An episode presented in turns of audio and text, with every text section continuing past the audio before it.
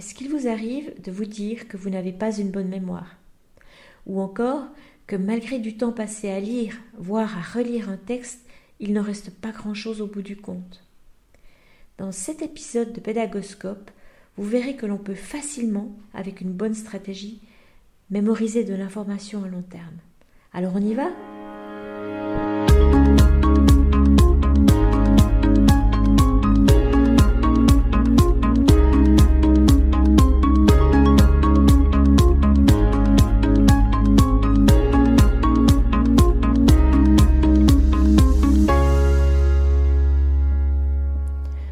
Bonjour et bienvenue.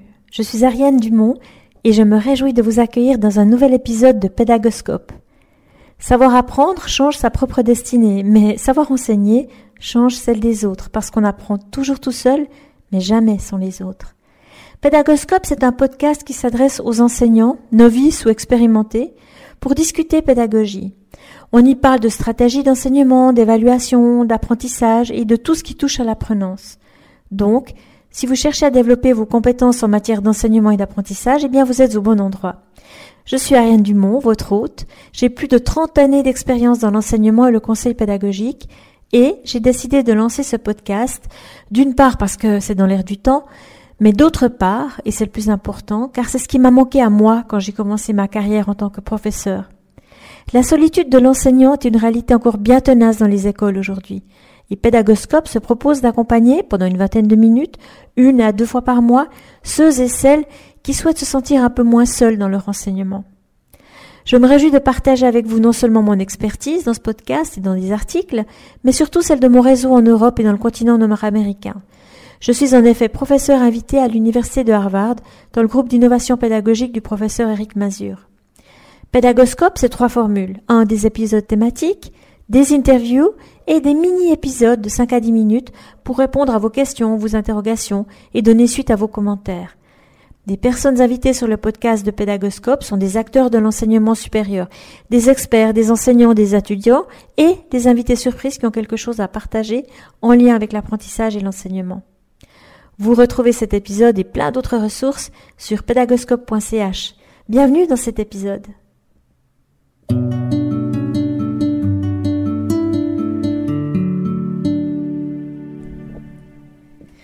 Aujourd'hui, Pédagoscope reçoit le professeur Sébastien Fernandez, qui est donc professeur à l'école hôtelière de Lausanne.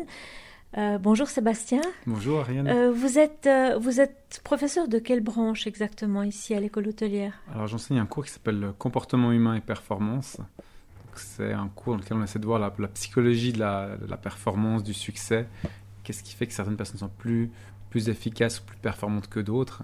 Et puis on essaie de voir aussi bah, toutes les techniques que ben, les étudiants peuvent mettre en place soit en tant qu'étudiant, en tant que futur manager, pour être plus efficace. Et notamment, le thème de la mémorisation et de l'apprentissage est couvert. Ça, c'est un thème qui vous est cher. Euh, parlez-nous un petit peu de ce thème qui vous tient à cœur. Alors, c'est un thème que, qui me tient à cœur parce que j'ai fait aussi ma thèse de doctorat en lien avec ça, d'essayer de mieux comprendre pourquoi les jeunes adultes et les personnes âgées peut-être euh, apprennent différemment. Pourquoi est-ce que les personnes âgées retiennent moins bien et mon hypothèse de départ, c'était qu'elles avaient utilisé des stratégies, des mécanismes, des processus qui sont, qui sont moins efficaces. disons, il y a une, une large littérature qui montre qu'effectivement, la façon dont on s'y prend, elle compte pour beaucoup sur le résultat. Ce qui veut dire qu'on ne sait pas instinctivement ou intuitivement apprendre de la meilleure des façons Est-ce qu'on doit apprendre à apprendre en quelque sorte, apprendre à mémoriser? Alors c'est un petit peu, euh, c'est un petit peu mon combat ou c'est un petit peu mon, cheval de bataille dans le sens, euh, je pense qu'effectivement on a intuitivement on n'a pas la bonne méthode. On passe, alors on peut réussir des fois en utilisant la mauvaise méthode, ça fonctionne, d'apprendre, apprendre, apprendre, mais aussi beaucoup d'études et je me base beaucoup sur l'évidence scientifique qui ont montré que ce qui est primordial, c'est pas d'assimiler l'information, c'est vraiment de récupérer en mémoire cette information. De récupérer en mémoire, ça veut hmm. dire quoi par exemple? Donc en fait, quand on pense à, la mémorisation, l'apprentissage, on a tendance à distinguer trois, trois étapes, ce qu'on appelle communément l'encodage, le stockage ou la récupération. Donc l'encodage, c'est la, la, le processus par lequel on, acquiert l'information, le fait d'écouter par exemple un discours, de lire un texte. Donc on fait rentrer l'information en mémoire. Ensuite, la période de, de, stockage qui est cette période un peu où l'information, elle est inactive, mais elle est là, elle, est toujours, euh, toujours accessible. Et puis, cette fameuse étape de récupération, je dis toujours aux étudiants que c'est ce qui est primordial et ce qui fait parfois défaut pour eux. Ils sont un examen, ils ont passé des jours et des jours à étudier, puis tout d'un coup, ils ont un blanc. Donc, incapacité de retrouver l'information et de l'utiliser. Et je pense que beaucoup de personnes font l'erreur de passer trop de temps à essayer d'apprendre, de lire, de lire, de lire. Mais ce qu'il faut qu'elles fassent, c'est qu'elles s'entraînent à essayer de se rappeler cette information. Donc, euh, des bonnes stratégies, euh, une mauvaise stratégie serait de lire uniquement, si je vous entends bien. Exactement. Et quelles seraient les bonnes stratégies à adopter? Comment est-ce qu'on peut euh, encoder et, se remémorer par la suite ce qu'on a encodé? Alors, une, une, technique est toute simple, toute bête, c'est vraiment de, de se forcer à se rappeler de ce qu'on vient d'apprendre. C'est qu'à peine avoir terminé de lire quelque chose après, peut-être un cours, c'est d'amener ce que les étudiants essaient de se, tester eux-mêmes. Pas besoin d'un test, on va dire, avec une note, mais il faut qu'ils essayent de se forcer à rappeler, à réciter de mémoire l'information. Et, et, ça, finalement, je pense que beaucoup d'étudiants ne le font pas assez, ou ils le font en fin de semestre, juste avant les examens, comme moyen de vérifier qu'ils ont bien appris, mais c'est vraiment une technique qui est impressionnante pour consolider l'information. Et qui paraît extrêmement simple à mettre en application Qui est très très simple. mais souvent, on a, on a besoin de le voir pour y croire. Il y a des études qui ont montré que euh, les étudiants qui vont lire deux fois ou trois fois le même texte ont une confiance enfin, plus élevée par rapport aux étudiants qui ont fait cet exercice de lire simplement une fois et ensuite de réciter ou de mettre sur papier ce qu'ils ont, ce qu'ils ont appris. Donc ils sont plus, en fait, ils, ont, ils sont plus persuadés qu'ils vont être capables dans un examen de rappeler l'information, alors que c'est le contraire. Donc ce serait intéressant de voir comment former nos, étudiants à développer les bonnes stratégies euh, de mémorisation et à, essayer de, d'enrayer euh, ces méthodes idiosyncratiques hein, mhm. qu'ils ont développées au, long de leurs études et qui ne sont pas forcément les plus performantes. Alors vous, en tant qu'enseignant, comment vous vous y prenez pour encourager vos étudiants à adopter ces bonnes pratiques? Alors déjà, j'essaie de le montrer que ça fonctionne. Donc alors, je leur montre des études qui montrent que ça fonctionne, mais pas tous les étudiants sont convaincus par l'évidence scientifique. Donc ce que je fais, c'est aussi pour moi un moyen assez euh, important pour aussi gagner, on va dire, pas le respect, mais disons, de créer le lien avec les sciences, c'est que j'ai beaucoup d'étudiants. J'ai quatre classes, dans chaque classe, j'ai 60 étudiants de toutes nationalités, des, bon, façon, des Suisses, des Français, mais des Anglais, des Italiens, des Chinois, des Japonais, et avec des prénoms différents. Alors moi, je leur dis tout de suite dans le premier cours, dans une leçon, je saurai les prénoms de tout le monde. Waouh Et comment vous vous y prenez? C'est la preuve qui sommeille en moi qui aimerait avoir votre stratégie pour mémoriser tous ces noms. Donc, l'avantage que j'ai, c'est que on a des, euh, on appelle des trombinoscopes. On a en fait une liste de tous les visages, de toutes les photos des étudiants avec leur, euh, leur prénom. Donc moi, ce que je fais dans le premier cours, c'est que je leur demande de se présenter brièvement. Comme ça, moi, ça me permet aussi de, de, faire un, un match entre qui ils sont et leurs photos, sachant que des fois la photo a été faite il y a 2-3 ans en arrière, donc ils ont changé. Comme ça, ça permet de, lorsque je les vois face à moi, de me dire, ah tiens, lui c'est euh, Vladimir ou elle c'est Olympia, etc. Et puis, chaque fois que je les vois, chaque fois qu'ils me posent une question, je me force à les appeler par leur prénom. Et ce que je fais aussi, c'est qu'entre deux cours, je prends toujours la liste des, visages et puis je cache les noms et puis, j'essaye de, les rappeler. Donc, en gros, la phase d'encodage, elle est vraiment minime puisque je me permets uniquement une fois de lire leur prénom. Et tout de suite après, je me teste. Et, les étudiants, euh, qu'est-ce qu'ils disent de, cela? En fait, ils sont souvent impressionnés, ils ne comprennent pas comment, après des fois même, même pas encore deux heures de cours, je suis capable de rappeler 60% des prénoms, euh, alors que la plupart des enseignants ne font pas ce travail. C'est intéressant parce que beaucoup d'enseignants, que je leur parle de ma technique, me disent Ah, mais moi, j'y arriverai pas. Et puis je leur dis Mais c'est parce que tu penses que tu n'y arriveras pas que tu n'essayes pas. Et je pense que vraiment, la, méthode, elle fonctionne tellement bien, c'est. C'est fou, les étudiants ils me disent toujours, mais c'est incroyable comme vous vous souvenez des prénoms, même certains que je les vois 2-3 ans après, je suis toujours capable de me rappeler de leurs prénoms. Et c'est pas que j'ai une meilleure mémoire, c'est juste que j'ai utilisé la bonne stratégie. Donc en classe, le but c'est de les, de les convaincre et puis que par la suite, ils essaient d'utiliser cette stratégie. Et est-ce que vous pensez que le fait de connaître leur prénom euh, participe à une meilleure expérience d'apprentissage? Je pense effectivement que ça contribue à une meilleure expérience d'apprentissage. Parce que pour moi, ils ne sont pas des numéros. Ils ne sont pas des gens que je ne connais pas. Donc j'essaie vraiment de créer une atmosphère où ils peuvent parler, ils peuvent s'exprimer. Des fois, ils peuvent dire Ah, je suis pas d'accord avec vous. Et puis, on en discute. Je ne sais pas si s'il y avait ce côté un peu plus formel, un peu plus distant, si ça créait la même dynamique d'équipe. En tout cas, je pense que ça augmente le lien socio-affectif entre l'enseignant et les étudiants, et, ça, les études le démontrent, c'est aussi, ça participe à une expérience d'apprentissage en profondeur.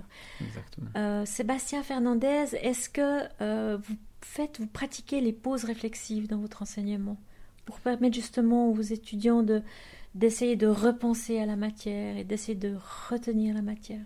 Alors, je, n'utilise pas les pauses réflexives, euh, mais ça serait un moyen efficace de les amener à réfléchir à la matière et puis essayer de rappeler l'information.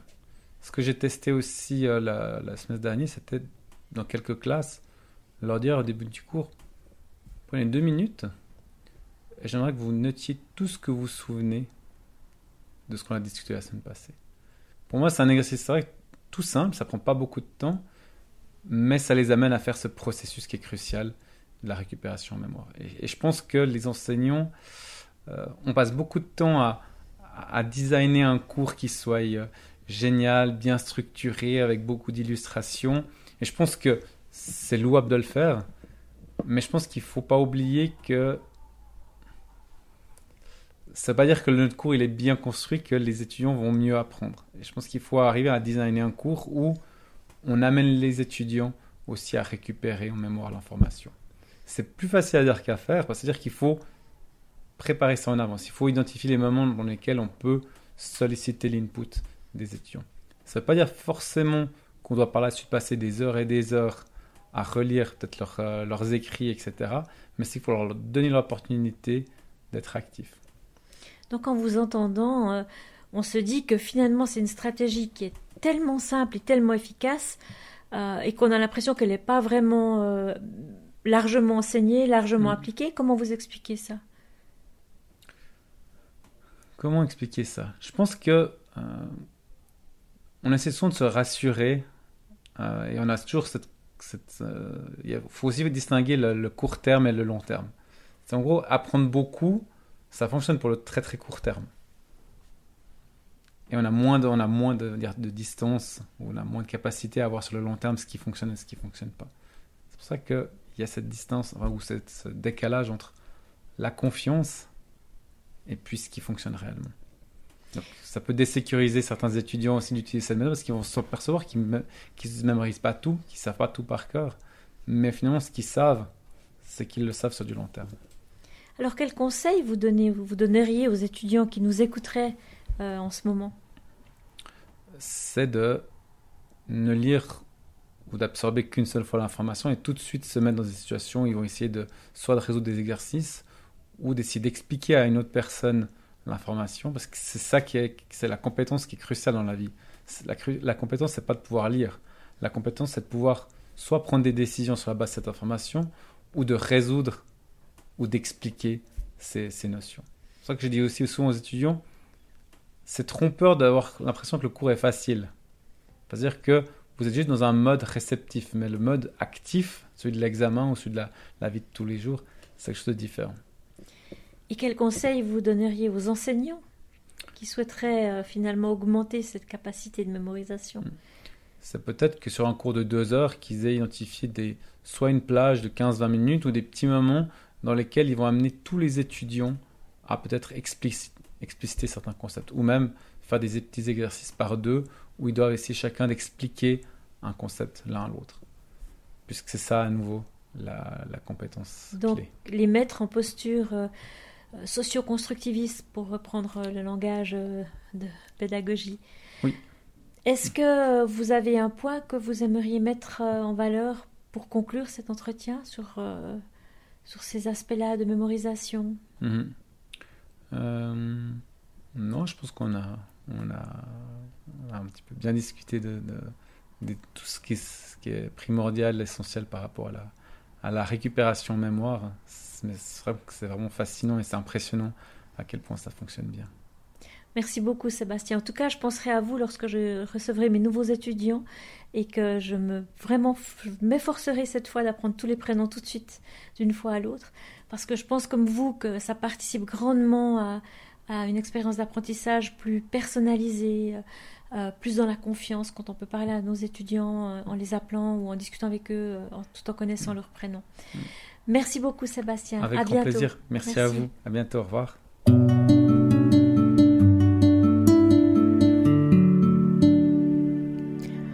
Voilà, c'est terminé pour aujourd'hui. Un grand merci d'avoir écouté cet épisode. J'espère que le format vous a plu. Si oui, dites-le moi avec 5 étoiles ou même un petit cœur sur iTunes.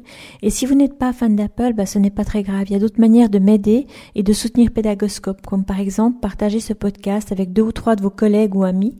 Cela m'aidera énormément à poursuivre cette initiative et qui sait, cela les aidera peut-être eux aussi. N'hésitez pas à me faire part de vos commentaires ou même à postuler pour participer à un épisode de Pédagoscope si vous le souhaitez. Merci et à très vite pour un nouvel épisode.